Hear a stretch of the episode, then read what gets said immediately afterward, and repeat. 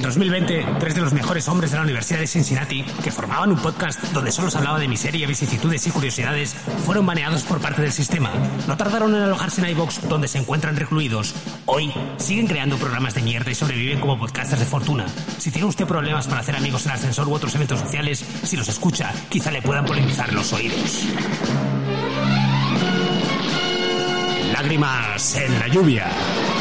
La miseria nos encanta.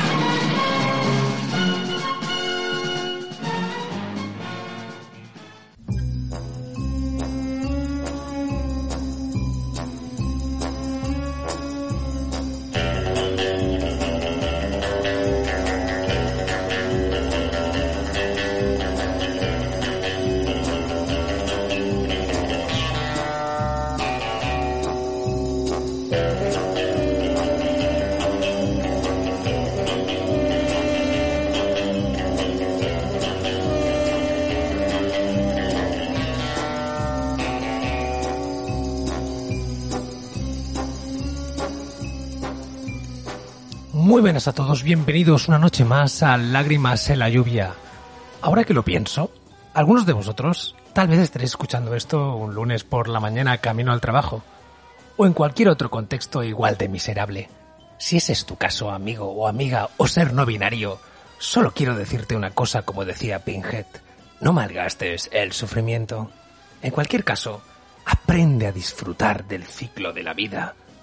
Ya lo decía alguien muy famoso. ¿Por qué sale el sol por la mañana? ¿Por qué brillan las estrellas en la gran cortina de la noche?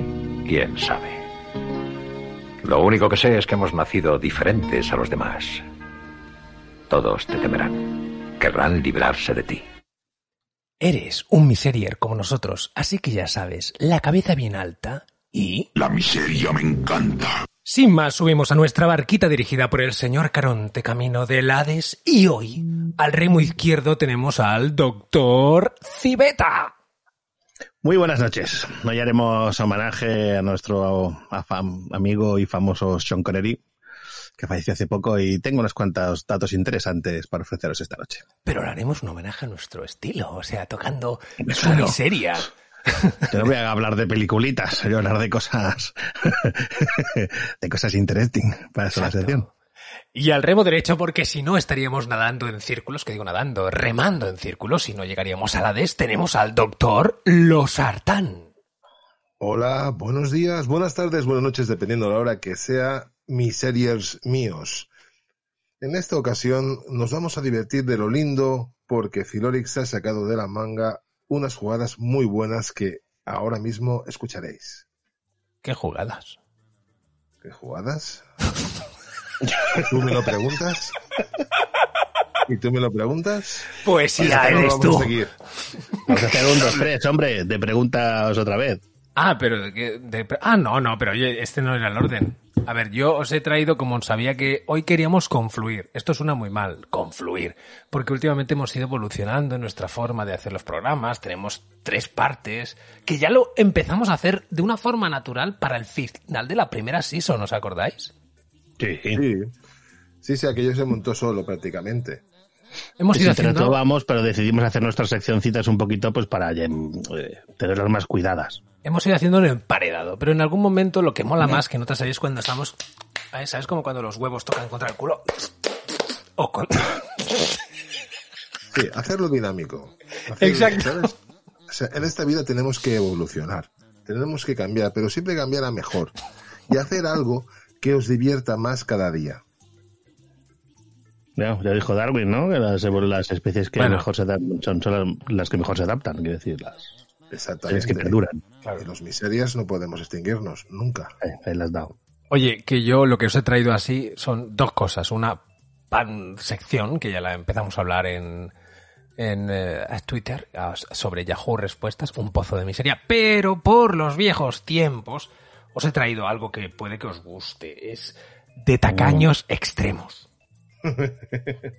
¿Qué Ha habido, pedal? algu- ¿Qué ha habido alguna solicitud ¿Qué de que repitiéramos ¿Qué- algo más. Pedro, pinche Pablo. Sí, lo sé, lo sé que han habido solicitudes, que había gente que tenía ganas de eh, ahondar más en este tema. Que, oye, qué curiosidad, ¿eh? Nosotros hablamos de tacaños extraños eh, extremos y luego sale Auronplay hablando de tacaños extremos. Es curioso, ¿eh? Es curioso, ¿eh? Pero vamos, Bueno, este hombre... Yo- lo mismo dice as Fact, las he oído ya en dos sitios diferentes después. Mm, digo, no sé. Mm, estamos ahí capilarizando el mal, polinizando vuestros oídos con mierda y miseria. Yo lo achaco a coincidencia por ahí dura, que, que, que te digo, Claro, pero es bueno. coincidencia por ahí. ¿Puede ser que Auron sea miserier? No, no creo, no creo que sea miserier. ¿Eh? Yo tengo Raúl. bastante claro, ¿eh? Bueno, en cualquier caso, ¿qué? ¿Queréis que os ponga el corte de tacaños extremos? Que os introduzca un poco por qué he seleccionado esta miseria. Pues sí, por favor. Bueno, os quiero hablar un poquito de, no sé si habéis visto ese programa de las bodas, ¿no? El típico que es en Estados Unidos, que van allá con la...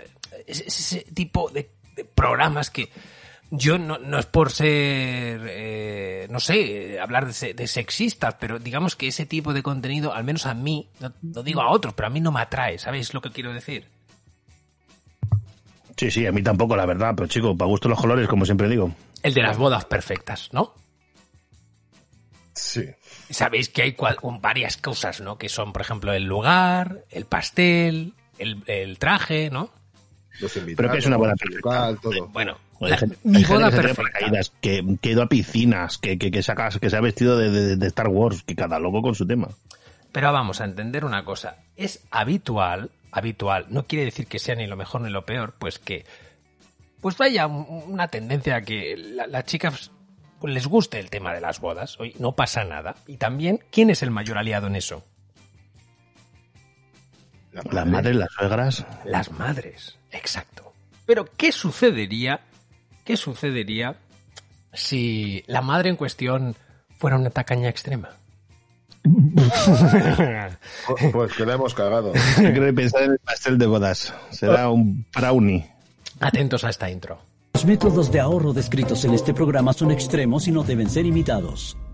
El dinero hace girar al mundo. Soy la madre de la novia más tacaña. Sin embargo, algunos tacaños obsesivos Podríamos usarlo para hacer tu liga. escatiman, regatean y mendigan No, para realizar la boda más barata de la historia. Tiene orina de ratón. Huele. No voy a oler. No, huélelo. Cuando se trata de ahorrar el dinero invertido, ¿Podríamos utilizar ese pastel falso que tienes ahí arriba? Ningún sacrificio es excesivo. no puedo, no puedo, no, no Te puedo. prometo que saldrá bien. Ellos son tacaños extremos. Tacaños extremos. ¿Cuánto, cuánto spoiler ha venido aquí, eh? Uf, uf, y yo con eso Madre de la mía. orina de ratón ya me ha acojonado. ¿Qué, qué coño era eso? ¿Qué, Ya, qué ya vendrá, ya vendrá, ya vendrá. Dios. Es lo que os decía, o sea, imaginad, o sea, todo el tema este de la boda perfecta, que tengas una madre así, ¿eh? O sea, es el miedo más acérrimo de cualquier mujer que, que le guste las bodas. Hostia. ¿Os parece? Y más en una boda americana, que siempre lo hacen todo así en Uf. plan peliculero, super guay, romántico, meñoño. Bueno, os presento a Shelly. Estoy muy entusiasmada por el matrimonio de Ashley. Se casará con un hombre maravilloso que se llama Colby. Ella quiere gastar miles de dólares en su boda. Eso es ridículo, es demasiado dinero. Soy Shelley Watson y soy la madre de la novia más tacaña. Shelly Watson de Mesa, Arizona, lleva más de 20 años ahorrando cada centavo. Haciendo recortes financieros, gasta en las compras domésticas un 60% menos que el promedio nacional. Shelly Watson. ¿Qué tal? Una rata. Una insensible rata que no quiere que su hija tenga una boda decente. Bueno, más que nada quiero una boda barata. Bueno, pero muy barata. O sea, fijaos que en el momento en el que la tía se enteró de que iba a haber boda, empezó a hacer acopio de cositas. Esta es la habitación del matrimonio. Y es donde guardo todas las cosas que hemos recolectado para celebrar el matrimonio de mi hija. Y las cosas que guardo aquí son las más baratas de toda la casa. ¿Esa habitación? Pensé que era un basurero. Este es el, el Esta es una sábana de satén, pero la usaremos como mantel para tu mesa. Tranquila, eso va a estar escondido. Ashley, la hija de Shelly, se comprometió hace ocho meses. Desde entonces, Shelly se ha dedicado a recolectar todas las ofertas que ha podido para disminuir los costos del matrimonio. ¿Qué es esto? ¿Vamos a colgar esto? Pensé que podíamos colgarlo del techo y poner flores en él. Podríamos usarlo para hacer tu liga. ¿Qué te parece? ¿Qué es lo que colgaba? ¿Qué? Bueno, era un colgador, una mierda que había encontrado y que, pues, ella decía esto. O sea, ya tía una habitación llena de cosas que visiblemente como parece que tengan valor, pero que no valen un duro. O sea, que es como un diógenes, pero de mierda. Eh, bueno, para el caso de la boda, porque la tía es una rata. O sea, fíjate que cuando te la presentan te dice, esta es la furgoneta que compramos cuando Clinton sucedió a Bush y se me jodió el aire, pero ¿sabes qué? Me puse este ventilador de puta madre. No me pienso gastar ni un duro más. y luego nos dicen a los catalanes que somos agarrados. Joder. Y además que tiene todo, toda la pintura jodida.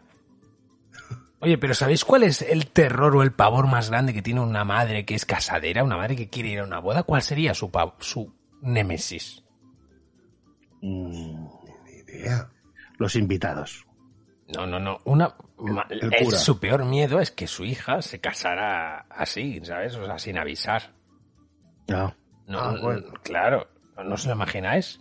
Aunque no se queda preñada y va fuera de penalti, por ejemplo. Bueno, pero ¿qué piensa Shelly o qué le decía a su hija? ¿Recuerdas cuando hablamos que podrías haberte ido a casar a Las Vegas o simplemente ir con el juez de paz? ¿Recuerdas? Lo recuerdo. Mi mamá quería que Colby y yo nos escapáramos. No quería pagar nuestro matrimonio. ¿Será barata o no haré nada? si bien fugarse no es una opción, una fiesta de matrimonio costosa tampoco es una solución aceptable. ¿Qué te parece, eh, Shelly? Eh? Oye, yo te había dicho que te escaparas, hija. Te vas a Las Vegas.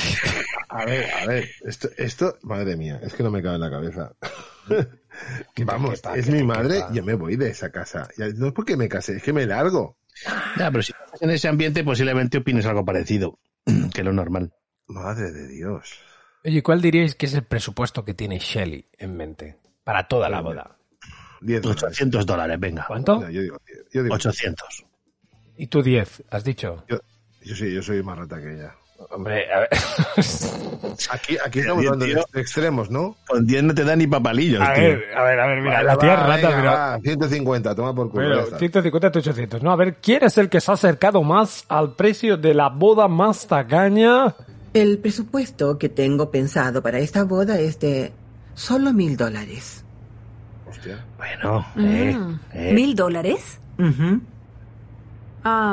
¿Qué piensas tener en la boda? Claro, o sea, ¿qué vas a tener en la boda? que nada, nada, es evidente, mierda. A ver, yo creo que mesas de plástico, todo de plástico, yo qué sé. Bueno, pero Shelly lo tiene todo planeado. Eh, o sea, a ver, a, ver, un tema muy importante. Que si solo... Y di. Que digo que si solo hay cuatro invitados con mil dólares te montas un fiestón, pero claro, no, sé cuánta gente asistía. Van a haber muchos, pero ella tiene un, un plan para que dé igual si van muchos o pocos. Ahí lo tenéis. ¿Cómo organizarás una boda con mil dólares? Pensaba que todos podrían traer su comida de sus casas y que cada uno trajera el alcohol que piensa consumir. El menú de una boda no debería ser por cuenta de los invitados. Lo siento, pero esto es de mal gusto. Realmente me da vergüenza. Esta era la, la otra suegra la madre de, del, novio. Cualquier persona, mm, entre comillas, digo normal, mm, dices, a ver, ¿de qué, ¿a qué juegas? Es una boda botellón. Hombre, si estás apurado realmente y tu economía está pobre, pues hombre, realmente ni montas la boda, ¿no? Pero hombre, para hacer una boda cutre mejor no la hagas. Pero es que ella no piensa en eso. Oye, vamos a pensar. Si ya más o menos tienes el presupuesto, entonces os he comentado cuáles serán los factores ¿no? más decisivos para tener la boda del siglo, ¿no? Pues, ¿cuál creéis que será primero? El pastel.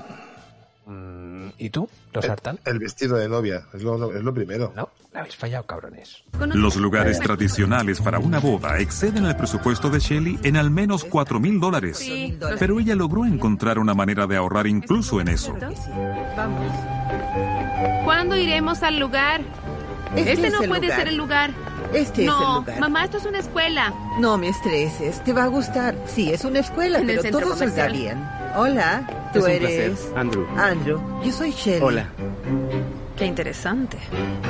Aquí haremos tu matrimonio, ¿sí? De ninguna manera, no.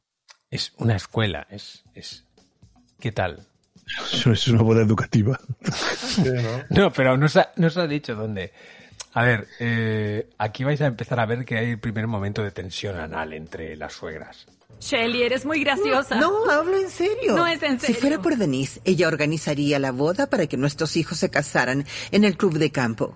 Y lo mejor de todo es que es gratis, porque mis amigos trabajan aquí. Así que este es el lugar perfecto para la boda. Pensé que era una p broma. Ninguna persona cuerda pensaría realizar la boda en un gimnasio. Es ridículo. No, no tiene luces. Le pondremos luces. Ashley quiere tener una boda linda.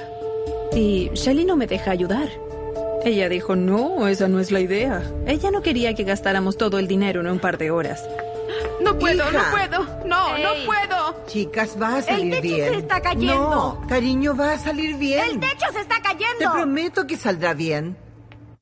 Hay unas redes que impiden que se caigan la- los, los, o sea, el techo es de estos Vamos, registrables de 1200 por 600 y se están cayendo. escuela, escuela de alta alcurnia. De, de crepita. La, la típica escuela de ciudad de, de- de Estados Unidos, de, digna, de estas que hay, la- la- las típicas gentes que son los animadores, las animadoras, los guapos, los populares y, y el resto, los miserios. Sí, lo que habéis visto en todas las series de sitcom americanas y charladitas esas. Claro, pues como ya tiene contactos, dice, coño, que me dejan en el gimnasio del cole. Todo gratis. Maravilloso, ¿no? Madre mía, madre mía, madre mía. Esto, esto, esto, esto cada vez se está poniendo mejor. Bueno, oye, ¿qué creéis que sería lo siguiente? Una vez ya tienes bastante claro dónde te vas a casar, ¿qué sería el siguiente punto?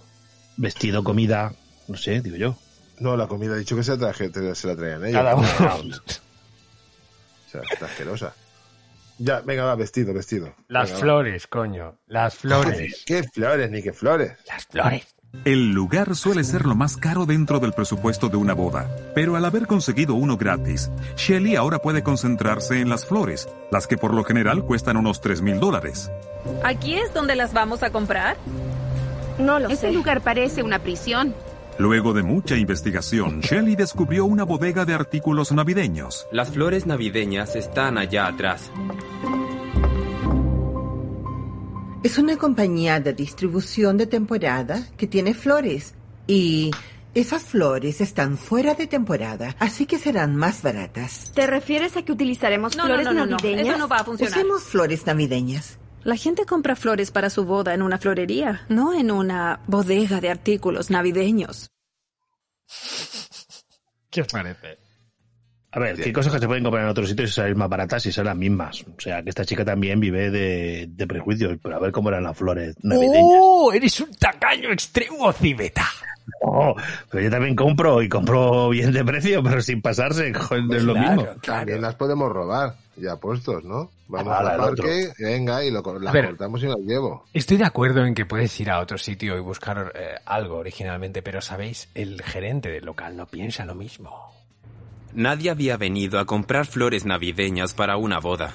Vamos, Britney, ayúdame con esto. Shelly se llevó una caja de flores falsas por menos de 10 dólares. Muy barato. Creo que es lo más barato que hemos vendido en la bodega. Es la miseria más dura que ha vendido en la bodega. Y flores falsas. Falsas. Que seguro que luego...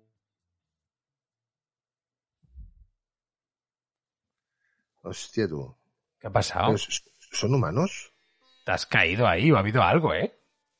No, no, habla flojo No, nada más. no, Está, en shock. Madre de Dios. No, no, estoy bien, estoy bien. Hola, ¿qué tal? Bueno, a mí me parece que ha habido un... un- Pero bueno, es igual. Eh, ya habéis visto lo que decía el Jorente. Y ahora, después de lo de las flores, ¿qué creéis que viene? A ver si aceptáis una puta vez. Venga, tío, el vestir la comida, joder, alguna de las dos ha de ser. El pastel, coño, el pastel. Para mierda, hombre. Creo que gastar 400 dólares en un pastel de bodas es ridículo. Es un derroche de dinero, porque una mezcla para pasteles cuesta 2 dólares. Es una pieza de centro, una decoración. Puedo hacer un pastel yo misma. No se rían. De acuerdo, Britney puede hacer el pastel. Mi mamá pensó que podíamos hacer el pastel, así que me lo pidió a mí, porque sé hacerlo y sé que ella no. Podemos servirla a los invitados y conseguiremos otra cosa para la parte decorativa. ¿Podríamos utilizar ese pastel falso que tienes ahí arriba? Le preguntó si podíamos llevarnos su pastel falso de muestra para usarlo como si fuera un pastel real. La tía es brutal, ¿eh? Es una crack, una crack.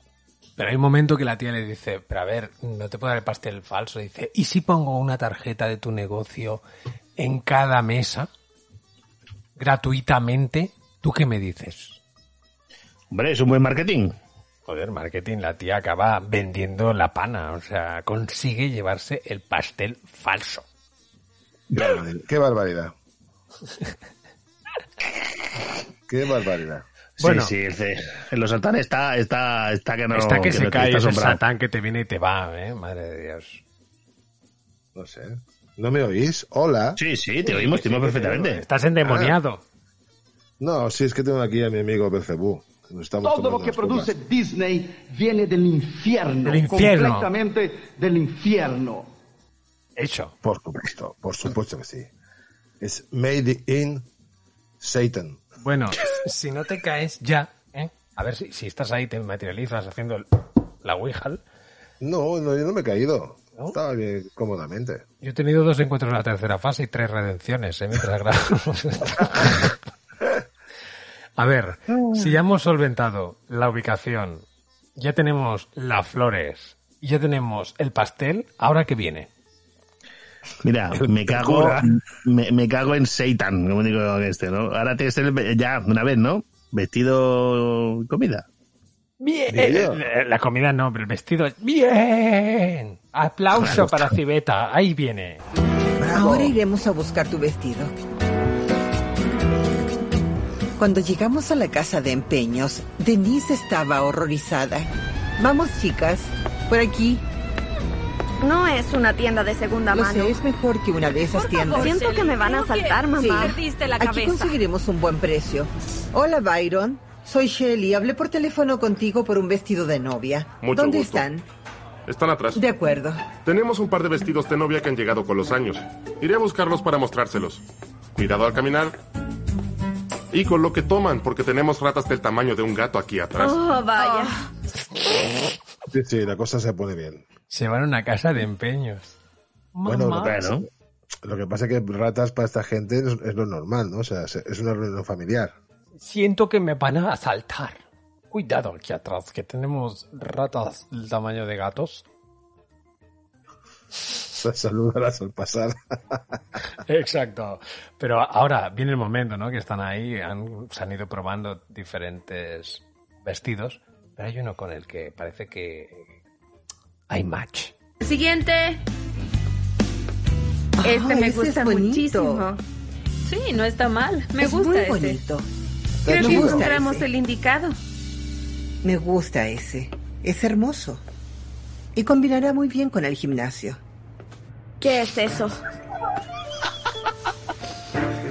¿Qué ¿Qué es que los eso? cojones con ¿Qué es eso? Eso no es de la boda en que lo usaron, eso es orina. ¿Qué? No bromeaba cuando habló de las ratas. Pero ¿saben qué? Eso es bueno. Ahora voy a conseguir un descuento mayor. Siempre Ah, supe no, que Shelly era tacaña, no. pero después de esto Todo quedé sorprendida. No sabía que alguien podía ser así de tacaña. La orina de rata. Que se, sabed que negocia y consigue sacarlo por 75 pavos, ¿eh? ¿Ves? Si fuera orina de civeta se lo pondría más caro. Exacto. Claro. Le, le da caché, pero qué asco, tío, me pica todo el cuerpo. Mira, mira, ASMR, la estoy rascando. ASMR. Ráscate las bolas. Bueno, llegamos al día de la boda y ya pues tenemos que hablar de otros temas importantes, como sería el servicio de catering, ¿no? Ahí hay pasta, ¿no? Joder, si es pasta. Pues Eh, Shelly. hace- buffet libre, fijo. sin No, bueno, pff, peor, mira. Un comedero Las amigas de Shelly la ayudan con la comida, con lo que ahorra 900 dólares en servicios de banquetería. Estamos preparando los emparedados para la recepción.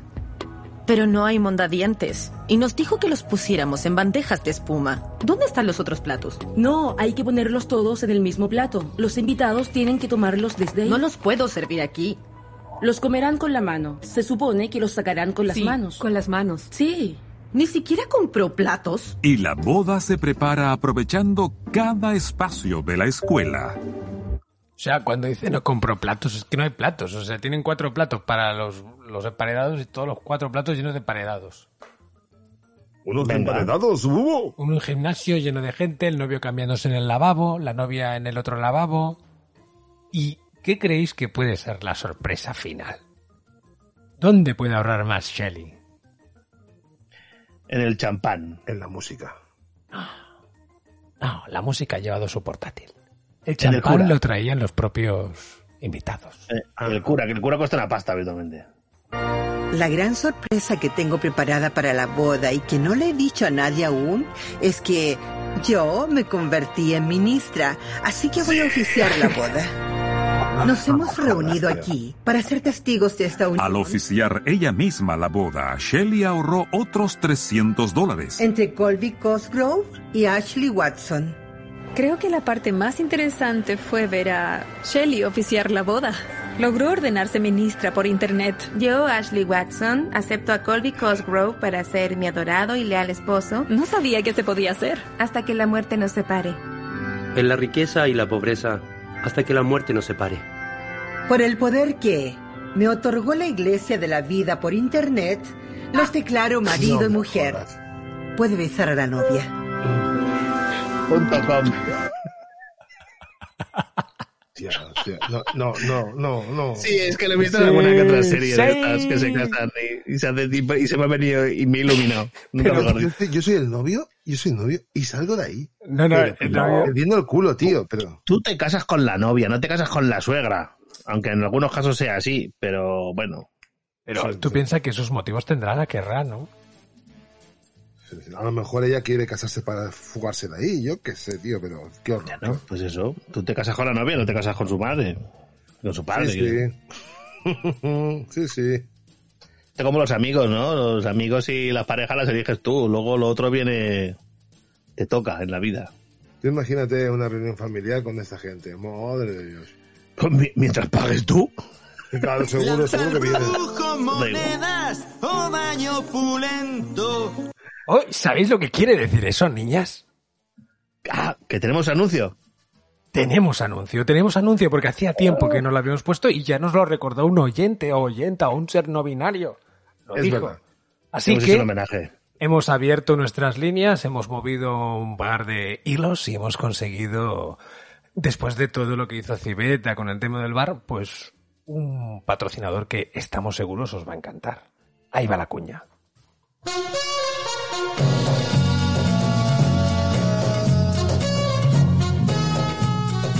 Buenos, buenos, buenos días. Oye, güey, ¿dónde puedo tomarme una cerveza? Vente al más Tour Bar.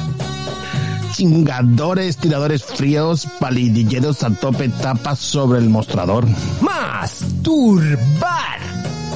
Escapa de tu rutina, disfruta con el fútbol, nuestras máquinas y mucho pinche alcohol. Más Tour Bar.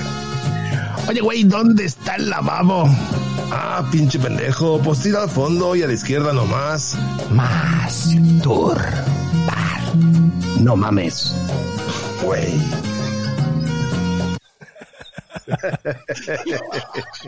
¿Sabes lo que opino de nuestro nuevo patrocinador? Que es cojonudo. ¿Qué decir? qué highs, qué rollo, qué Pedro, ¡Pinche Pablo! Ay, señor. Bueno. En honor a Backdoor, qué cracks. Total. Sí, sí, sí. Bueno, ya Un hemos saludo- hecho el un primer bloque. A nuestros hermanos del otro lado del charco. ¿Qué quieres? ¿Que no te devuelvan el saludo? Ande, Claro que sí, soñando. claro que sí. Claro que sí, guapo. Como dijo aquel, de parte de los nordacas. Exacto. Bueno, oye, en el menú del día venía más mierda y tal, pero ahora que supongo que es el momento en el que deberíamos ahondar en el tema de la triste noticia de la pérdida de Sean Connery. Sí. Ah, sí, sí. Mm, Pobrecito. Yo ju- justamente me, me pasó algo curioso que es que lo vi en la tele y pensé, hostia, este hombre está vivo, ¿no? Y al día siguiente la noticia ha fallecido. Como si hubiera habido una conexión. Oye, No hablando así entre nos, ¿cuál es la peli que, si pensáis en Sean Connery, cuál es el momento, escena o frase que os viene a la mente a vosotros? A mí la caza del octubre rojo. ¿Sí? ¿Y qué momento? ¿Qué escena? Eh, la escena en la que se encuentran con el Alec Baldwin ahí en el, en el, en el submarino una vez han descubierto que está todo eh, y hablan y se presentan entre ellos. Está muy curiosa esa escena. ¿Y tú, los Sartán? Yo es un clásico, el típico. Me llamo Bond. James Bond. Bond. Todo hay que decirlo que lo lógico sería poner su voz de verdad, pero bueno, también hemos pensado que aquí hay muchos oyentes que también, como nos pasó a nosotros, que era la época de gran doblaje, ¿no? Pues al menos, como habéis podido escuchar en la introducción, hemos puesto una frase que decía en Los Inmortales. Lo decía con uno, uno de los Mm. dobladores que ha tenido.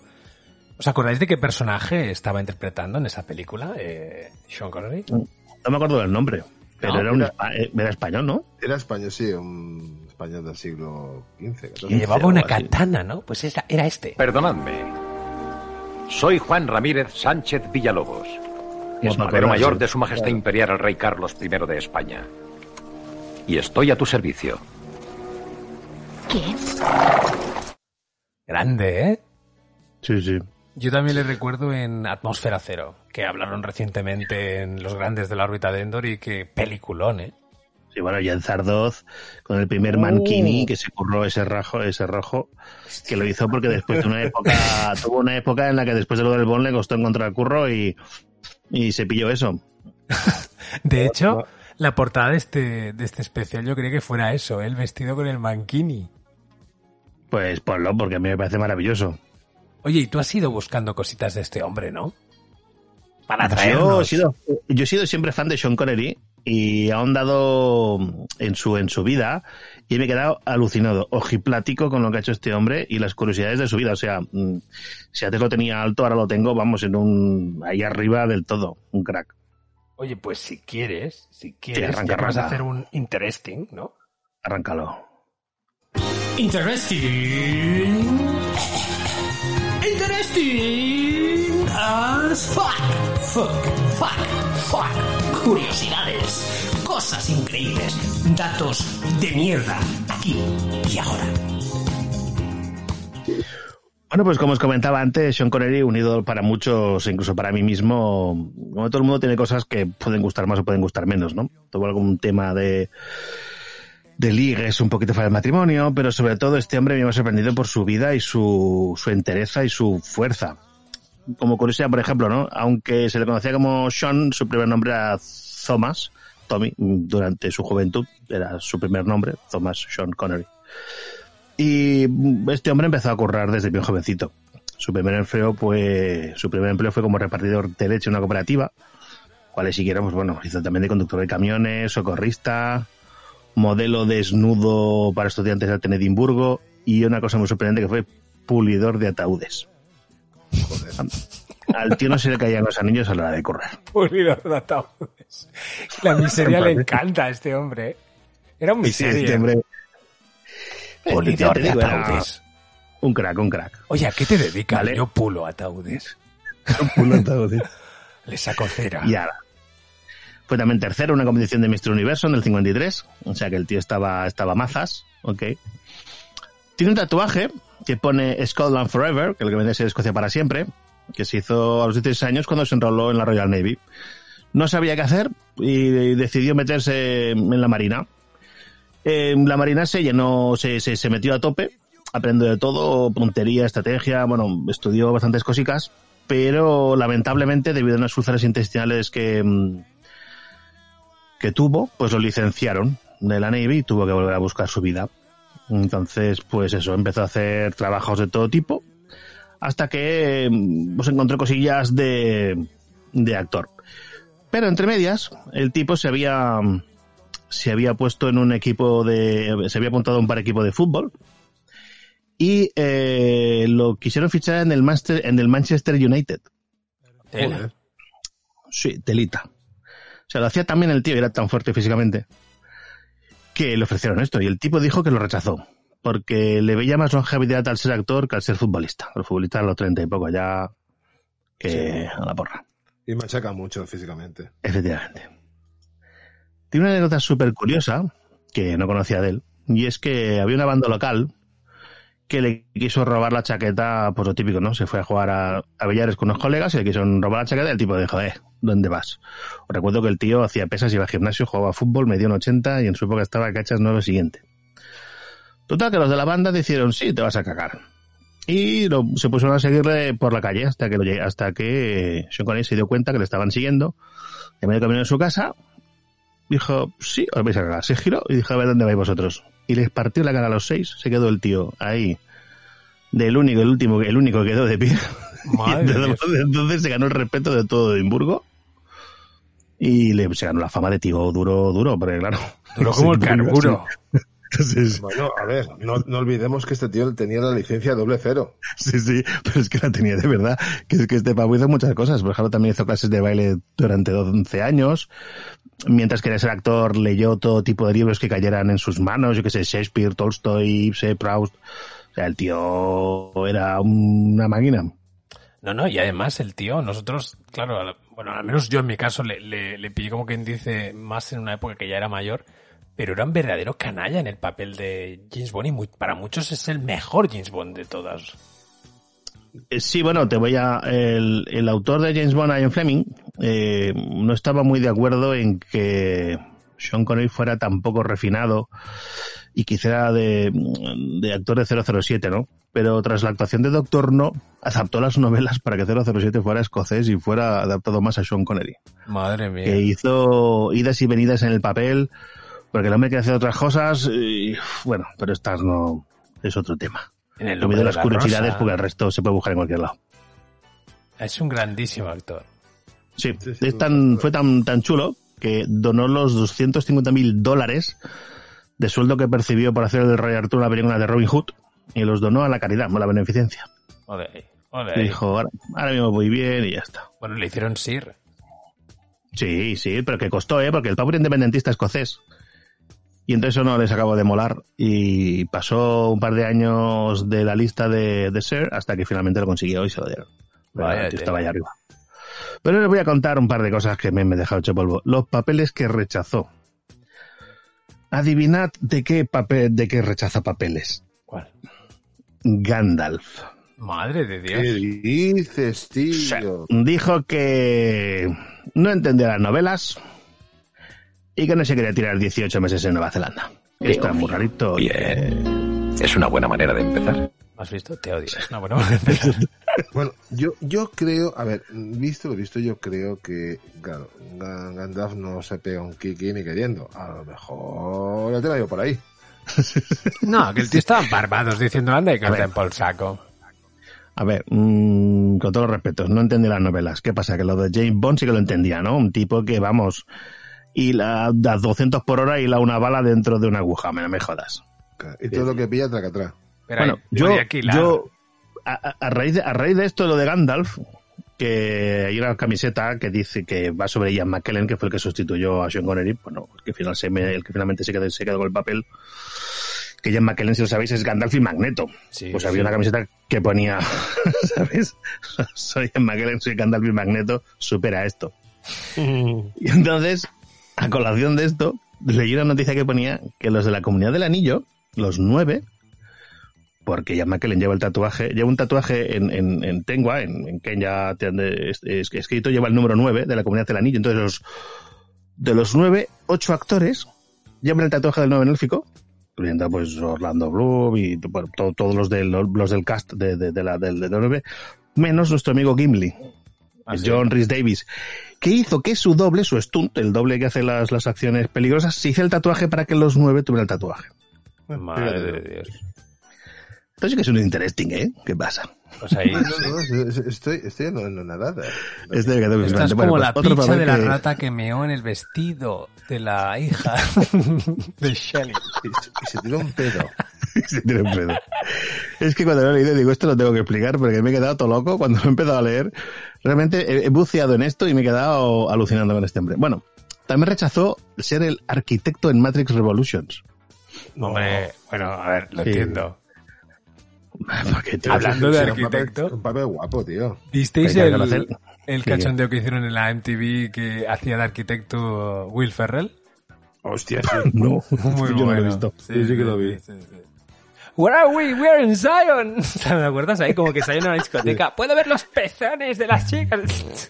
Era muy Pero bueno. ¿eh? que mirar. Pero hombre, Gandalf hubiera sido un puntazo, hubiera sido Sean Connery. Realmente Ian McKellen lo hizo de puta madre. Oh, También de- Ian McKellen era nueve años más joven, ¿eh? Que, que Sean Connery, o sea que... Hablando de, la- de especiales de. MTV, ¿sabes que también se hizo el de la comunidad del anillo? No, es que no he visto especiales del MTV, no está dentro de mi lista habitual. Pues salían en el concilio de Elrond, cuando están hablando, que decidiendo qué van a hacer, y Mm. está Jack Black vestido de, de elfo.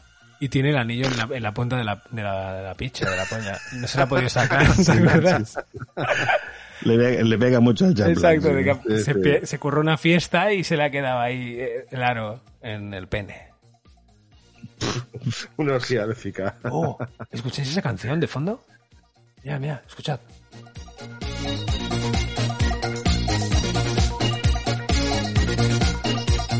Disco, disco. Total, ¿eh? Sí, sí. La miseria nos encanta. Claro que sí. Bueno, ahora, ahora- ahora os voy a, ahora os voy a explicar alguna que os va a dejar ojipláticos, como me gusta a mí decir. Algo que mucha gente no sabe ¿eh? era que Sean Connery tenía alopecia desde bien joven y que en las películas de James Bond usaba tupé. ¿Cómo? Sí, era de nuestro club. Era donante con, de pelo como nosotros. Era de antes, sí. Y lo de Turquía aún no estaba de moda. Madre de Dios, el repoblado.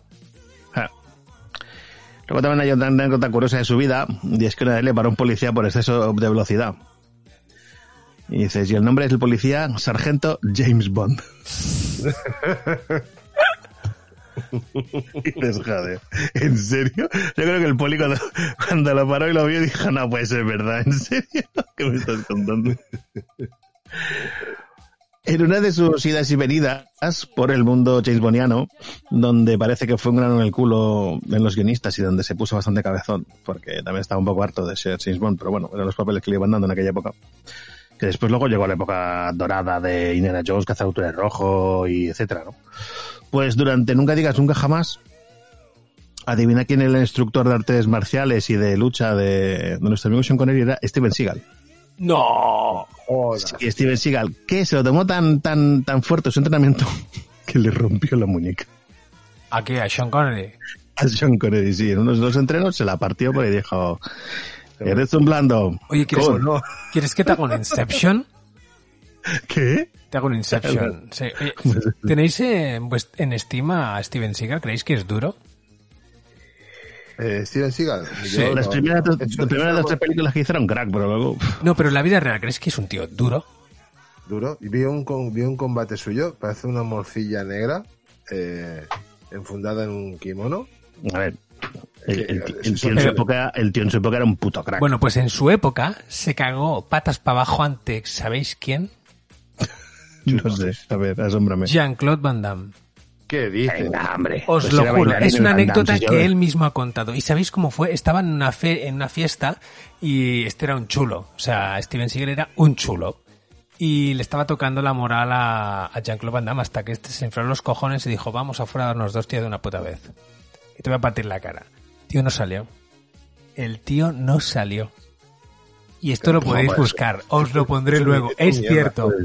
Steven Seagal era, era de verdad y Van Damme era un aficionado. Pues Van Damme, no es- esto no es del todo cierto. O sea, ya te pasaré la anécdota, pero Van Damme con dos cojones le retó, le fue a buscar y fue el otro el que puso un montón de excusas para no pelear con Van Damme.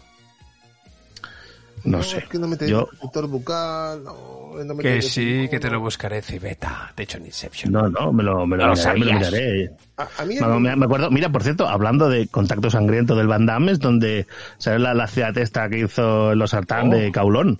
Caulón. Sí, sí, sí. La ciudad está prohibida, bueno, la ciudad está chunguísima, una residencia que toda la violencia en Hong Kong y era aquello un lupanar, pues eso. donde, donde hay más hostias que panes. Aquello que Sí. dices, joder, no me extraña que haya tanta delincuencia si no tienen sitio. Sí, lo que Claro. pasa es que a mí una cosa de Seagal que no me gusta para nada de sus películas es que si os dais cuenta, nunca le tocan la cara. No, ni nunca ¿Cómo enseña el culo. No, no, bueno, eso es, Jean-Claude Van Culo. Ya- no, pero Jean-Claude Van Culo siempre lo enseña, pero es que a Seagal nunca le tocan la cara y yo no me lo creía. Y decía, joder, hay una, hay una película que, que ya no me acuerdo el título, pero que se muere al principio y me encanta.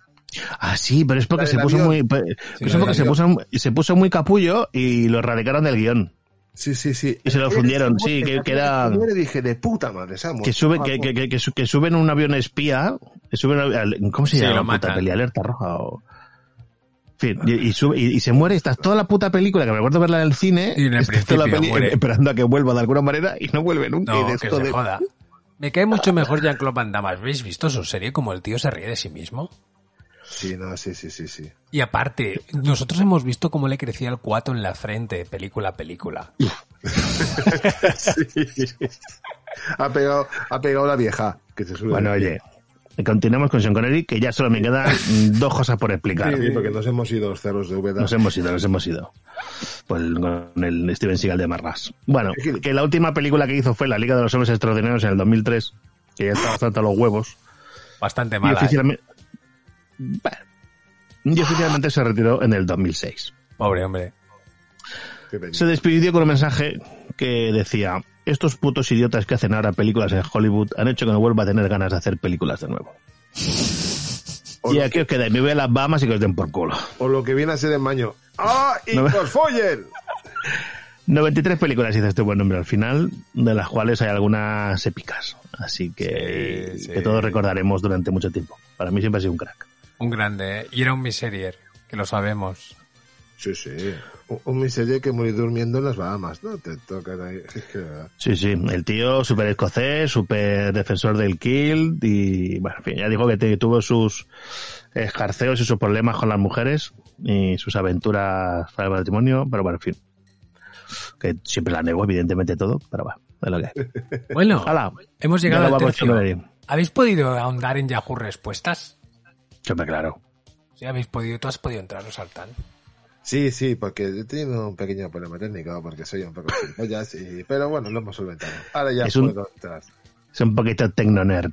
Oye, qué gran redescubrimiento, porque yo lo conocía, lo que pasa es que no lo utilizaba hasta hace unos días. ¿No? Ya sabéis que vaya. eh, nada. Este Yo- tema- este silencio ha sido un poco así como incómodo, ¿no?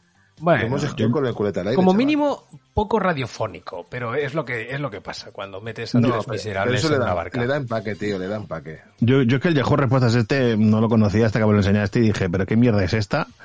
Y empecé a navegar y me he apuntado como doctor Civeta y algún consejo he dado de doctor. Y bueno, porque es que es muy enga- engancha, ¿eh? engancha el hijo puta. Tiene ganas de contestar a la gente y decirle, engancha. vamos a ver, pero no te das cuenta. Vamos a diseccionarlo. ¿no? O sea, podemos decir que, a ver, Yahoo Respuestas es un sitio es como el oráculo de Delfos. Tú vas y lanzas preguntas. Luego te pueden contestar lo que le sacan de los cojones. Sí, o de chichi, que hay de todo aquí. Y probablemente la gente que te conteste no tenga ni puta idea. Como dirían aquí, somos muy falocentristas. Mira, o sea, vamos a ir leyendo algunas de las preguntas que, que hemos encontrado. Pero a mí una que me llamó la atención, y ahí es donde empecé yo intelectual, es ¿cómo le digo a mi amiga que quiero tener algo más con ella? La cosa está así, es compañera de trabajo y van dos veces que nos hemos ido a beber unas cervezas. Así de nada. O sea, si leo mal es que no hay puntos, no hay comas, esta gente no sabe ni escribir, están tarados. Eso es raza. Bueno. El corrector ortográfico es gratis. Que nos hemos ido a ver unas cervezas. Ella, así de la nada, me dio unos besos en la mejilla, ya estaba tomada, y yo igual. Bailamos y hasta aquí. Quedó. Me dieron ganas de besarle la boca, pero no sé cómo, jajaja. Me recorriendo de hacer algo para, ¿eh? Para ir más allá con esa chica. No sé si se tire a tomar conmigo porque le guste o le caiga o nada más grande que yo por ocho años. O sea, no entiendo nada, ¿no? Pero lo mejor son las respuestas y yo me voy a las buenas. Que hay uno que dice, Invítale al cine a una cena romántica después de haberte divertido, te le confiesas. Este mola porque pone The Darkest Hour Level 7. O sea, aquí te van poniendo levels en función de las veces que le han dado like a tus respuestas, ¿no? Hostia. Level 7 es mucho, ¿eh? Puede tener habitual fácilmente 20.000 respuestas esta persona, ¿eh? Sí, sí. O no tener vida privada. O sea, te imagínate. Pues esta era como la más digna, ¿no? Pero ahora vienen las buenas. Una que le dice, tírale un cóctel molotov a la casa y vete corriendo. Oh, está bien. Pero de verdad, en serio, para eso cállate, ¿no? Mira, mira, mira, en mi opinión hay cada respuesta de personas con ganas de dar por saco que para qué. En mi opinión, sal a cenar con ella, sal por ahí, busca el momento para decirle cómo te sientes de forma que ella no se sienta violenta. Ya verás que cuando te animes a ello no es tan difícil como parece desde fuera. O sea, dices, joder, encima este se está eh, ofendiendo porque la gente le mete respuestas troleras. Digo, pero tú qué te esperas que va a encontrar aquí en este pozo de miseria? Pues claro. Yo le he dejado una respuesta. ¿Sabéis cuál ha sido? Tira, tira. Always in the friend zone. Llega un punto en la vida de todo hombre que tienes que hacerte con el paquetito de harina, meter los dedos para ver qué pedo y decirle que está muy chingona. Esta no me la han bloqueado, al menos. Pues porque antes han bloqueado una que he encontrado, ¿eh? De momento. Sí, era un pollo que decía que había tenido una afer con una en el curro, ¿no? Y estaba un poco compartiendo con el resto, con el respetable del mundo de, los usuarios que están allá en Yahoo Respuestas, pues que el tío, desde que habían partido, pues era un poco insensible, como, bah, ya este usar y tirar, y encima él era superior que ella y le estaba metiendo caña y no estaba currando bien y la querían despedir, ¿no? Y yo ahí he puesto un comentario, y justo cuando lo he puesto, luego la, la, la pregunta la han, o sea, logro desbloqueado, la, la han despublicado o algo, dicen que está en revisión. Jolín. Sí, Bueno, tíos. ¿Sabéis Pero que eso, no lo entiendo, debe ser un fallo del sistema porque, por ejemplo, ahora yo estoy leyendo una que pone, mi teléfono, mándame fotos de penes. Sí. Perdón. Y, y ese no lo han bloqueado. No, bueno, pero que hay de todo. Pero fíjate, hay una que mola mucho. Ayuda, una bruja me estafó y me mintió que le pagué 700 euros por mi futuro y no quiere devolverme mi dinero. Qué gilipollas. Te juro que sin saberlo es justo la que iba a explicar ahora. ¿Sí? Pues léela, Te léela. lo prometo. Explícala. No, no, no. Que la lea, tío, si esto es larguísimo. Bueno, resúmela. mujer, a mí me da pena. Estuve a punto de comentarla y dice, fui para que me dijera mi futuro, en ese tiempo estaba embarazada, yo estoy enamorada de dos hombres, uno se llama Juan y el otro Luis, ella me dijo que es con Juan con quien me casaré y tendré dos hijos hermosos varones, pasó un mes después de eso. No hay puntos. Y mañana mi papá pone fecha para la boda porque me caso con otro hombre feo que eligió mi papá. Yo no quiero encima la bruja, me estafó, no importa que haya pasado un mes. Igual ella me robó dinero mintiéndome porque si yo le pago es para que me diga la verdad. O más bien me hubiese dicho que no me casaba con Juan y listo. Yo ya estuve embarazada y fue una nena y no un, y no un niño porque me mintió. Joder. Uy, un punto, espera, espera. ¿Me quitó 700 dólares en nada? Fui a reclamarle, ella dice que no tengo nada que hacer allí, que mi futuro está en mí, entonces ¿para qué está ella? Quería darme el dinero porque si no me amenaza con que tendré pesadillas horribles, eso sí fue cierto, pero será porque me pone cosas horribles que hago. No quiero que mi papá se entere ya que a él no le gustan esas cosas y si se entera le daré un infarto que hago. La plata era de, de el que ahorro para un regalo de mi cumpleaños, o sea, él tenía dos mil dólares y le saqué 700 porque la gitana me pidió ese precio para su consulta. Las comas, coño, las comas sirven para algo. A ver, a ver, si te han tangado y no pones comas ni puntos, yo creo que ya va entendiéndose el motivo. Yo lo tengo claro, pues, nada más leyendo lo tengo clarísimo, aparte de, de la, de la historia, claro, o sea... Y fin, todavía hija, lo tienes más claro tarde. porque Esta viene a pedir tarde. ayuda aquí, aquí, a Yahoo Respuestas. Sí. Tengo No, una no, de que la llegó, que llegó tarde al reparto. O sea, está claro, no... de neuronas. Mola la respuesta que ha puesto favorita. Uy, corazón, qué mala onda lo que te sucedió. Denúnciala a esta estafadora. Y tu papá se quedó en el siglo pasado. No es quien para decirte con quién casarte. En fin. Bueno, eh, tiene sentido. Bueno, en resumen, aquí hay un universo. Que aquí hay una última hace tres horas que ahora mismo he visto. Espérate, que la voy a, a leer así. A la VRG supongo que es a la verga. A la verga, si lo que dices es cierto, eres la persona más idiota que he visto. Es tu culpa, huevona, por creer en esas pendejadas. ¿De qué te vas a quejar? ¿De que una claravidente no acertó? Suicídate y además pagaste 700 de jajaja, menudo idiota. Mira, voy a dar un like. amor. Le voy a dar un like. With, with love. With love. Yo como me han... Bueno, lo que quería deciros es que aquí a la izquierda tenéis las temáticas. Vigilad porque las temáticas y añadir respuesta está donde la habéis puesto. Yo antes he puesto una pregunta que me ha hecho mucha gracia porque le he puesto un poco de lore y como no he atinado en eso, me parece que la he puesto, para que os hagáis una idea, en finanzas personales. ¿Sabéis qué pregunta he puesto en finanzas personales? Ay, Dios. Claro, es que no sabía negocio y finanzas, finanzas personales. Y pues, pues tú le das a. Si tú estás viendo una pregunta, yo que sé, que esté caracterizada como finanzas, pues es tu pregunta estará allá. Yo he puesto la pregunta: ¿cuánto tiempo puede durar una almorrana? Hostia. Pero lo mejor es el texto, porque te dejan poner un texto para contextualizar. Normalmente en Yahoo Respuestas siempre pones la pregunta y después metes un rollito para que la gente entienda, sobre todo los literatos estos que te escupen con prosa tan organizada, ¿no? Yo al menos he puesto puntos. Os leo mi descripción. Además, esto lo he puesto en Twitter, si queréis ir a, a Yahoo Respuestas y participar, estamos ahí todos. Hará un año que fui a una comida de Navidad con amigos. Acabamos en un chino de esos en el centro de, en un chino de esos que en el centro de la mesa hay una concavidad. Allí se vierten líquidos y luego se hierven los ingredientes en sus caldos. Pedimos mitad picante y mitad normal. Aquello estaba más rojo que el pene de Satanás, y el picante era tan intenso que me llegó a provocar sensación de frescor. Irónicamente, los extremos son opuestos. En fin, que desde aquel día que tengo una almorrana que ni sangra ni duele, pero está ahí. Tan solo dificulta un poco la salida de las heces, pero nada más. La pregunta viene... ¿A que no se va? Me da pereza ir al médico. Todo lo anal es doloroso, pues es bien sabido que el infierno es anal. Solo pienso que mis opciones son acomodarme al sufrimiento y disfrutar de la miseria o ir al médico y experimentar placeres anales. ¿Qué dilema más perro? Un abrazo, seres. ya tengo dos respuestas. Yo, yo, yo, yo, yo soy una de ellas. Sí, no, no, tal. Di qué me has puesto ahí. ¿Qué has puesto? Espera, que te la estoy buscando, tío, no la encuentro. No encuentro la respuesta. Léela tú, tío, léela tú, que no, no la encuentro, estoy buscándola. Dependiendo de si es interna o externa, hay ciertos tratamientos, pero Moal suele funcionar bien para casos leves e intentar ahorrar una visita al médico. Maxime en esos momentos de pandemia. A ver, eh, es que le di, pero... muy- es, que, es que me llamo doctor Cibeta, tío, no puedo decirte aquí un troleo exagerado. No, pero que tan, tan- Mira, te voy a seleccionar respuesta favorita para que tengas puntos y subas de nivel. Vas a levelear como Dragon Ball. Te he puesto lo del Moal con cariño. Mola que me pone otro. Y te, y te he puesto encima un flotador de milagro. Exacto, me pone. Y depende del grado de la hemorroide. A mí, por ejemplo, hace unos meses me salió una y me duró unos dos o tres días. No le puse crema ni nada. Solo la lavaba frecuentemente, pero en general duran hasta cinco días. Digo, coño, pues llevo todo un puto año por la olla de Sichuan. Madre mía, estaba aquí más ojo que los huevos de Satán, joder.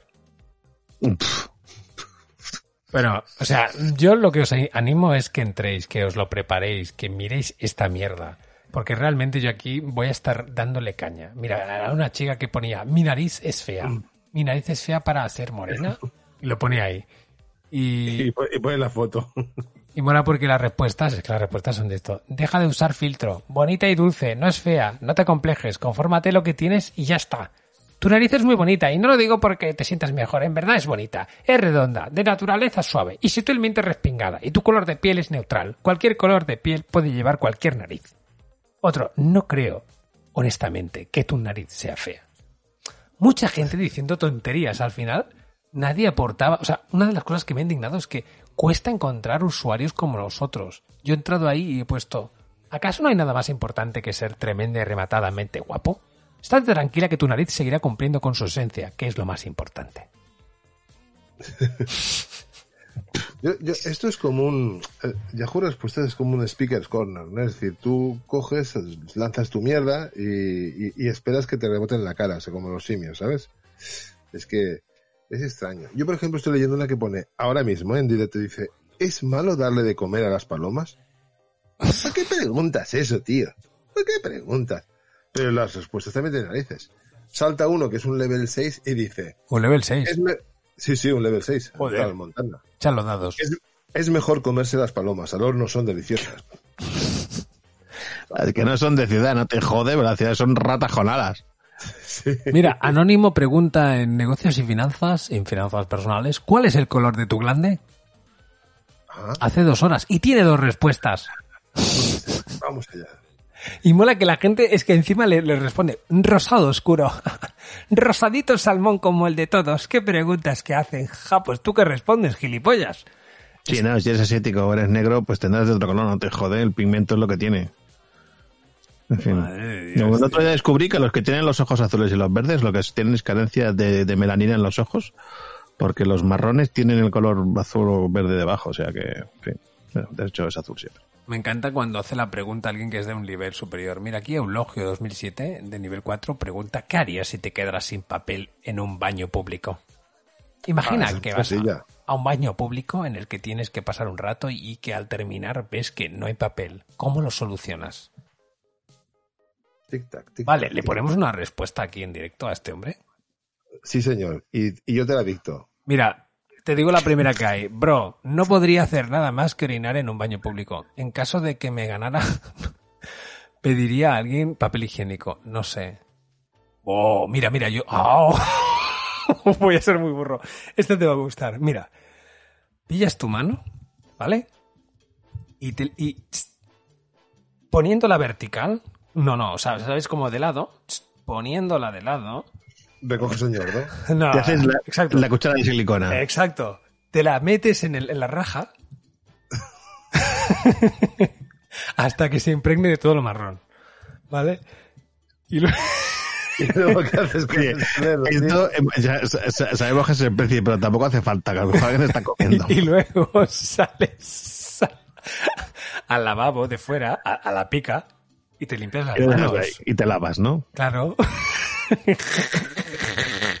Te he visto venir, cabrón. Puedes Estás hacer como mal. los chimpancés, coges el ñordo, lo tiras contra la puerta del lavabo y zasca. Oye, pero ¿no os parece una buena opción?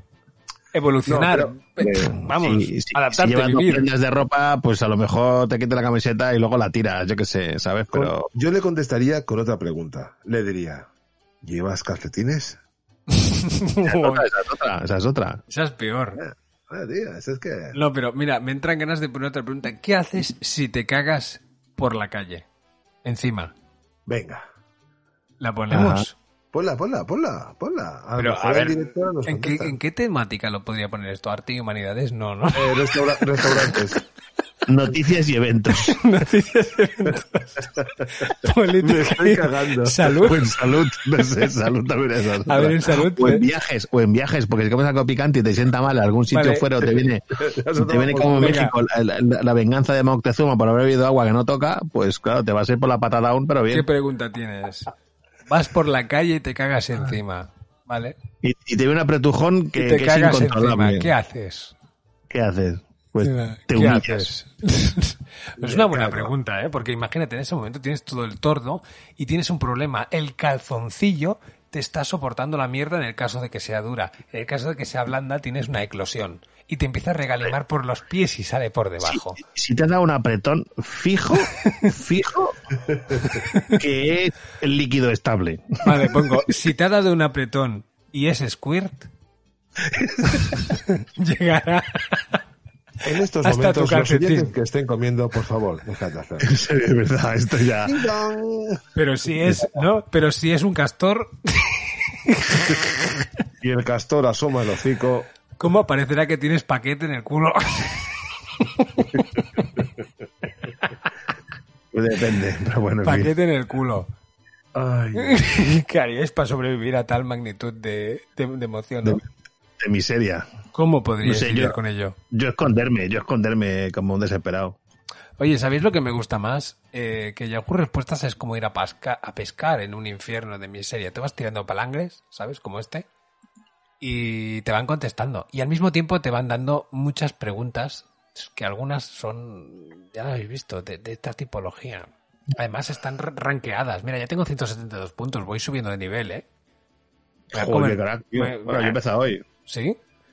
Sí, claro, y me- si me loguea hoy pa- pa- para ver esto, que no sabía ni qué coño era. Está muy la mal preparado, ¿eh? Teníais que darle un poco más de vidilla. Bueno, ya lo seguiremos dando. Eh, que yo ¿Cuántos tenía mi, tú ahora? que- ¿Cuántos que yo tenía mi sección, ¿eh? Yo he tenido que navegar mucho para cubrir- encontrar las curiosidades de Sean Connery. A ver qué pasa aquí. No, no, sí, yo te digo. Pero bueno, oye, eh, dejando este pozo de miseria, que es un universo concéntrico, eh, un infierno de estos de Dante que están allá, y os lo recomiendo, iremos sacando a colación en varias ocasiones, pues tenemos esta parte que en vez de que el señor Losartán la dedique a llevar una sección, queríamos devolverla al, al respetable, a vosotros, al público. ¿No es así? Por supuesto que sí, eh, claro, porque nos debemos a vosotros y hemos pensado pues en comentar vuestras vivencias y vuestras anécdotas que nos enviáis a los medios que tenemos para hacerlo, como son el correo electrónico, Twitter y demás. En esta ocasión vamos a citar una anécdota muy graciosa, muy graciosa de nuestro amigo y oyente Sergi. Bueno, La miseria es intensa, ¿eh, en él. es muy intensa, es muy intensa. Es un... Intensa y, y muy, y muy bien descrita. Joder, Sí, sí, cuánta sí. prosa, coño. Me emocioné. No, no, y, y usa, usa los puntos, usa las comas, es, es un máquina. Este en. Wallapop triunfaría, ¿eh? En Wallapop y también triunfaría en Yahoo Respuestas. Sí. Pues venga, os cito, os cito el texto que nos mandó aquí nuestro amigo Sergio. Hace muchos años trabajaba como acomodador en un cine en la parte alta de Barcelona, donde la miseria parece no existir pero a verla, hay. El cine en cuestión tenía ocho salas. Una de ellas, la siete, era la más pequeña y a la que más cariño tenía. En la sala hizo su aparición la miseria. Sería la última sesión de la tarde. No recuerdo la hora ni la película. De pronto, en pleno pase, se abre la puerta de la sala y hace su aparición una señora de unos sesenta largos o unos setenta y pocos.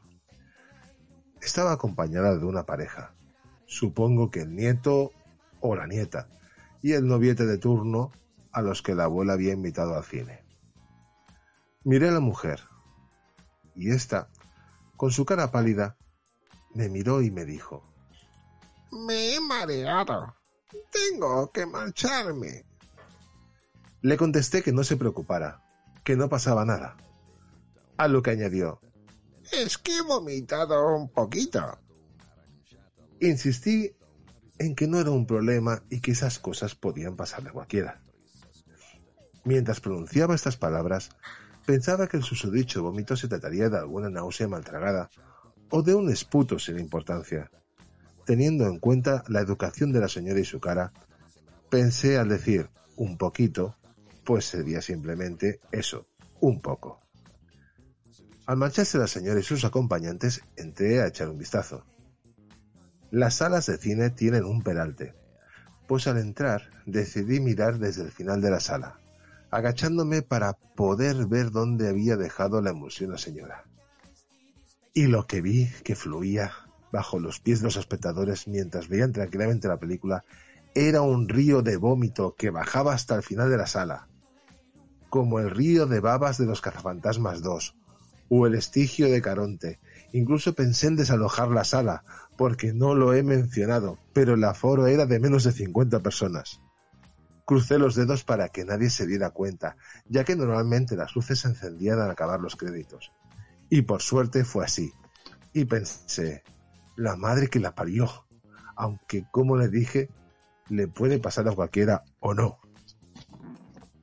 Aquí nos indica de que otro día os contaré cuando un espectador salió de su sala y me dijo hay un punto negro en la pantalla. Yo y lo que verdad era una cucaracha jurásica. Lo, que yo cuando escuché esta historia de verdad está muy bien escrita, muy bien explicada y además tiene, tiene un punto en el que me deja pensando, pero al final le tocó a él limpiar ese reguero. Hombre, es probable que sí. A ver, lo que, lo que este, lo que este hombre, a ver, eh, como tú bien dices, este texto está, está, muy bien escrito, muy bien explicado. Tiene mucha cultura y tiene mucho cine, ¿eh? es decir, porque cómo presenta a los personajes, cómo lo mueve todo, lo cuenta fantásticamente bien. No, no, me gusta. Una puta máquina. Mira, para. Cuando. Di, di. No, di, di, di.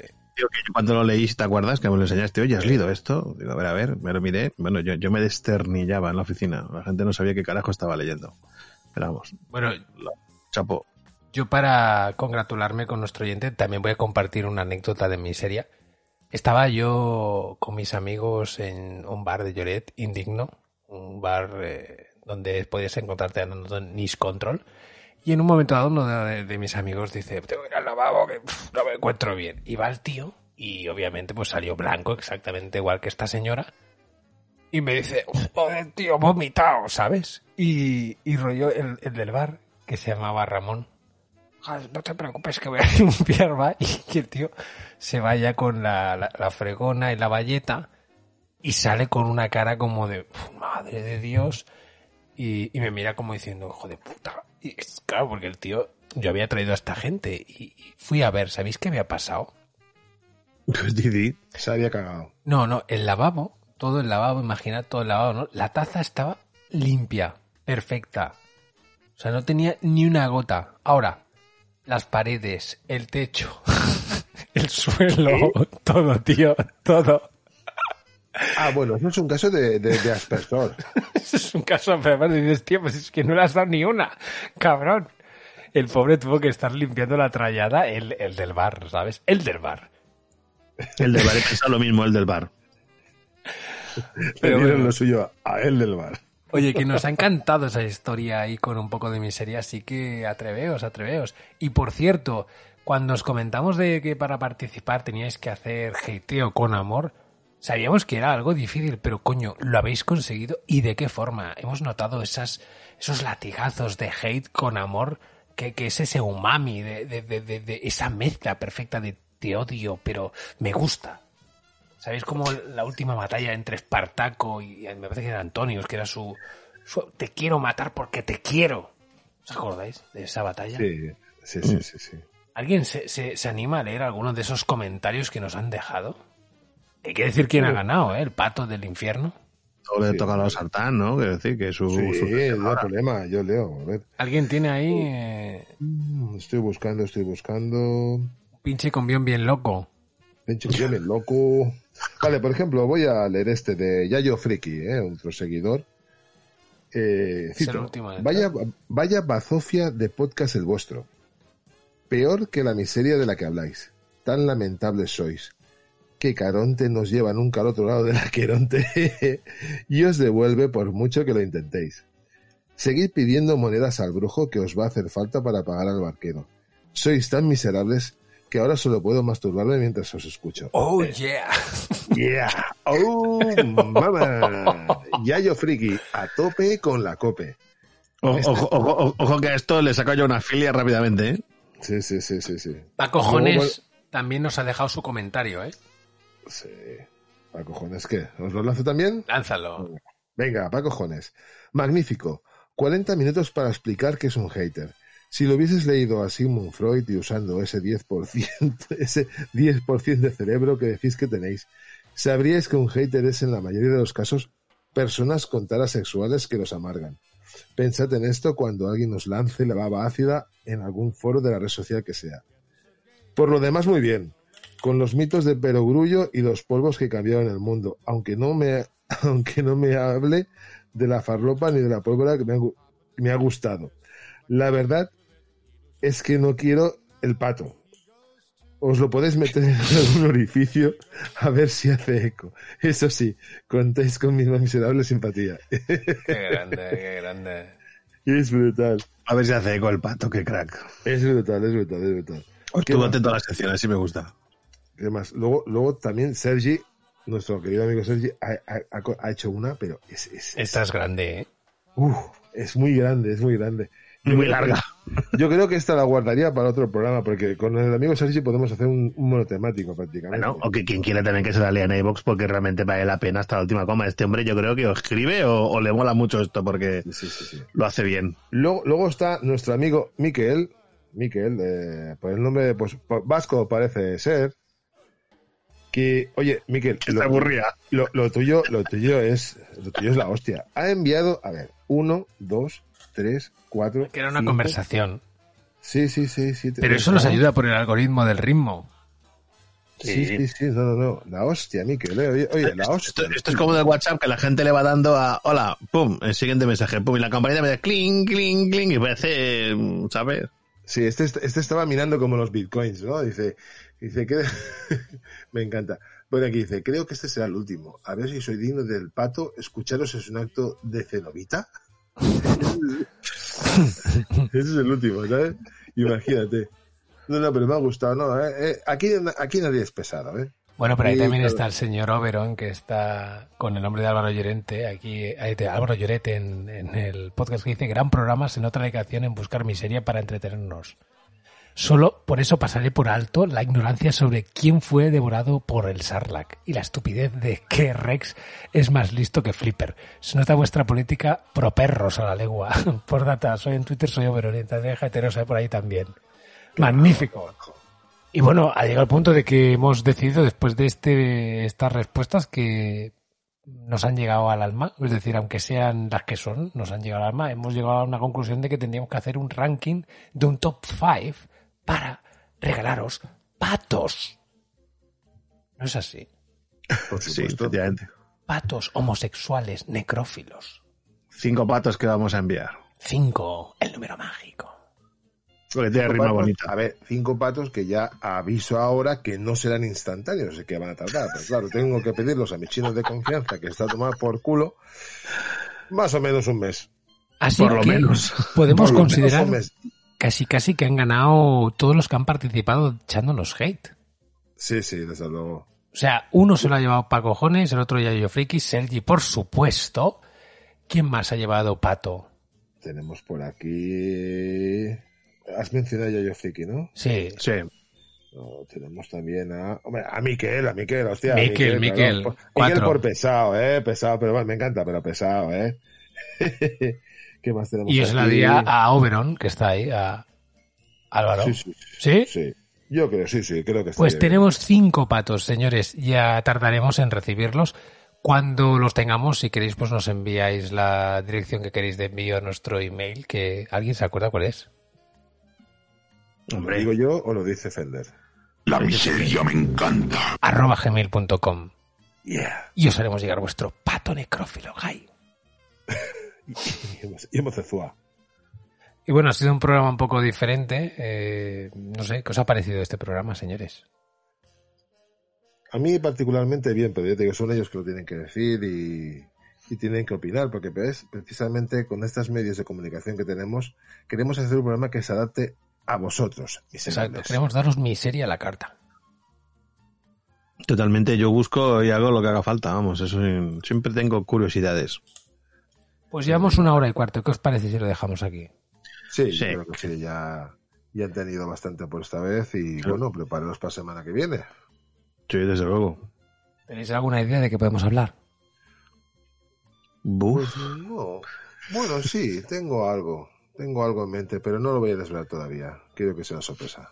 Yo estoy en varias cosas, a ver si me meto a fondo en alguna para la semana que viene. Varias. Yo no se me ocurre nada, ¿eh? Seguiré dándole al Yahoo respuestas, iré poniendo en Twitter donde me meto y ya buscaré miseria, que en YouTube me sale de todo. Mira, yo he hecho una pregunta hace un rato en el Yahoo Respuestas, a ver si alguien me la contesta. A ver La si me pregunta contesta era- la pregunta que he puesto a todo esto. Sí, yo he puesto una pregunta y lo he conseguido al final. No, no, pero que mientras hablábamos he puesto una pregunta y todavía no tengo ninguna respuesta. La de vas por la calle y te cagas encima, ¿qué haces? No tengo ni respuesta. Pues, no, no, pues ya te está. Dile, usa Oh. tus calcetines. ¿Cómo saber si eres guapo? Qué gilipollas la gente. ¿Qué país deseas visitar? Este es más, más manido. ¿Por qué nadie responde mis preguntas en Yahoo Respuestas? Y tiene 15 respuestas. Bueno, ese juega, ese juega con el tema, claro. ¿Por qué nadie me responde? Pues te responderán, porque eres idiota. Ya está. Oh, mira, Yo me mía encantan las respuestas. Mira, de por sí son pocos los que contestas ya en este sitio. Le dice otro, a veces no aparecen, por eso no se ven. Y viene uno y dice, ¿por qué este sitio ya se está muriendo? Y este es del nivel 5, ¿eh? Sí, sí. Apolo de nivel 7. Porque tus preguntas no llaman la atención. Haz preguntas interesantes o polémicas y verás cómo se te echa de encima. Ja, ja, ja. Madre mía, o sea, pero... ¡Ah, tío! Me han contestado. ¿Ah, sí?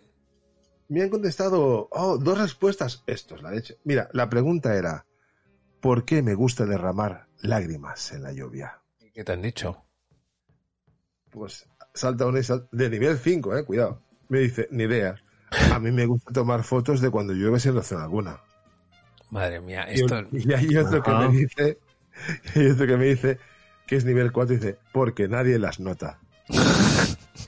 Es la hostia, tío. Es yo, yo pensaba, esto no lo contestan. Joder, han tenido los bemoles de contestarme. Oye, es brutal. Pero ser un nivel aquí, esto es para poner en el currículum casi, ¿eh? Y No, soy este- nivel 7 en Yahoo Respuestas. Yo, yo, mira, yo pregunto a toda la audiencia, oyentes, oyentas, razas no binarias, eh, que si queréis que eh, sigamos indagando en Yahoo Respuestas, o es más, o proponernos preguntas, nosotros las, las ponemos en Yahoo y a ver qué pasa. Lo digo como una mini sección para el futuro, no sé, es un pequeño proyecto. Esto me recuerda un poco como los libros aquí pasa la página 5 si opinas esto, paja la, paja la Sí, cuarta. sí, aventura. Dos pajas al día. Exactamente. Bueno, y vamos que hablando de pajas, tío. Podríamos cerrar el tema con, con nuestro sponsor, ¿no? Me masturbo al menos dos veces al día. ¡Wow! Claro. Bueno, cierro con el sponsor y luego pongo una, paja. una paja. una, Y a dormir. una canción de estas para despedir. Bueno, señores, Venga. se despide de ustedes el señor Ziloric. Y, Y el- despedir también vosotros, perras. Sí, sí. Y el doctor Civeta, pues nos vemos la semana que viene. Venga, ha sido un placer. Hasta la semana que viene. Ay, papaya de Celaya. Ay, papantla, tus hijos vuelan. Vámonos, perras.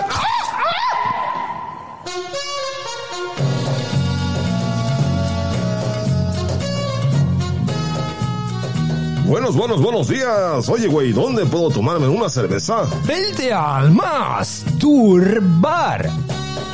Chingadores, tiradores fríos, palidilleros a tope, tapas sobre el mostrador. Más turbar. Escapa de tu rutina, disfruta con el fútbol, nuestras máquinas y mucho pinche alcohol. Más turbar. Oye, güey, ¿dónde está el lavabo? Ah, pinche pendejo, pues tira al fondo y a la izquierda nomás. Más turbar. No mames. Güey.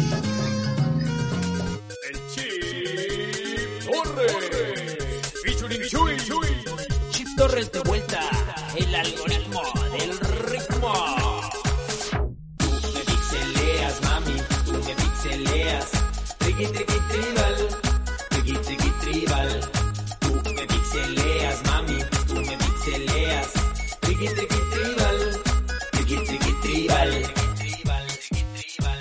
La morra que me late, trabaja en Pericentro, me lanzo en Boyergini pa' ver si me la encuentro. La vi en HD cuando la conocí, mariposas de pixeles fue lo que sentí. Hey chiquita, te invito a una cita, quiero que descubras la mera chiptonita. Dame el update de tu corazón, a darte con toda mi resolución, resolución. Tú me pixeleas, mami, tú me pixeleas. Triqui, triqui,